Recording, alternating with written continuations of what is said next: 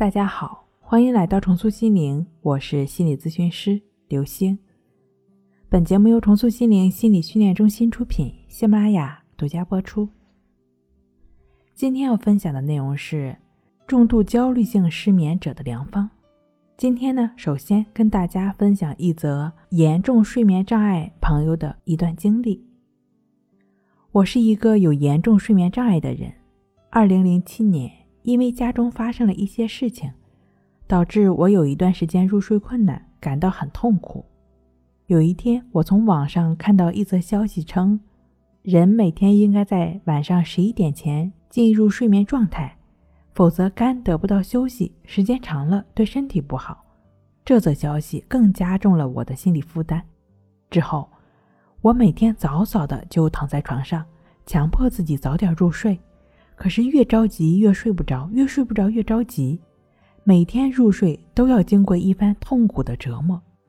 时间一长，我对睡眠产生了严重恐惧，看见床就不由自主的紧张害怕，随之而来的是精神上的郁郁寡欢。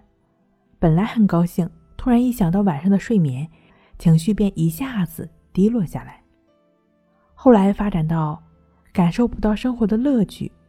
失去对生活的信心，一度产生了轻生的念头。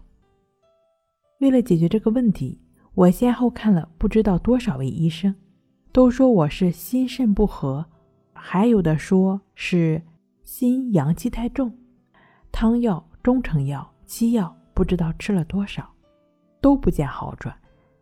听说北京有一家中医院治疗失眠不错，我专门坐火车去看病。带回一堆中药，吃完后还是无济于事，睡眠障碍越来越严重，发展到一停药就几天几夜睡不着觉。要不是因为孩子小，我早就想结束这种痛苦又没有质量的生活了。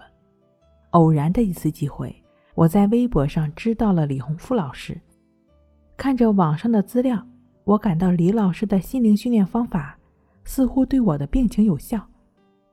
带着半信半疑的态度，我联系了李老师，并订了他的心理训练课程。我提前预约了李老师做辅导。刚开始和李老师通话时，没有感觉到什么，但随着练习的持续，我慢慢感觉到晚上对睡眠的恐惧感减弱了，自己能睡着了，这让我增强了信心。每天坚持静坐观息法，从不间断。随着时间的推移，我感觉自己晚上的睡眠质量越来越好了，有时一觉到天亮都浑然不觉，早上起来神清气爽。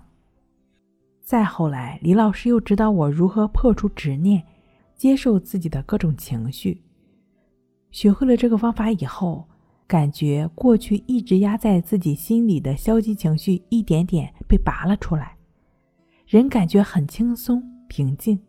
内心慢慢的升起了一种喜悦的情绪，周围的人际关系也慢慢变得越来越和谐。感谢李老师挽救了我的生活，挽救了我的家庭。关系法太好了，虽然心理辅导结束了，但我学会的管理自己情绪的方法就会伴随我一生，使我终身受益。我会一直坚持下去。那有的朋友在向我咨询的过程中。总是会提到这个问题，说我一直在关注呼吸，一直在做静卧关系法，但是一直没有睡着，怎么办呢？正如我们讲过的，不要把静卧关系法当成是入睡的工具。如果很长时间过去了还是没睡着，那就没睡着吧，坦然接纳当下，保持平等心。即使你整晚没有睡着，你也要尽可能的让心保持安定，不要焦躁。持续的专注在呼吸上。退一步来讲，如果你真的整晚没有睡着，但你能最大程度的保持观呼吸，你会发现，你第二天的状态也不会变得糟糕。相反，如果你进而陷入焦虑，那你第二天的状况一定也会变得非常糟糕。良好的睡眠对我们的精力及身体状况的恢复自然很重要。但我们往往会忽略一个非常重要的情况是，睡不好觉所造成的糟糕状态，不单单是没睡好觉，更大的负面影响是由此产生的焦虑、烦躁的情绪。这种长时间的消极情绪对我们的伤害则是更大的。这种焦虑会强化我们对睡眠的执着，越执着就会变得越焦虑，越焦虑就越睡不着，如此恶性循环，最后可能导致一系列的心理障碍，包括睡眠障碍、失眠症、焦虑症、抑郁症。因此，你要做的很简单，在静卧关系法练习过程中，就只是持续的专注在鼻孔处的呼吸上就好了。睡不好学关系。关系五分钟等于熟睡一小时。好了，今天给您分享到这儿，那我们下期再见。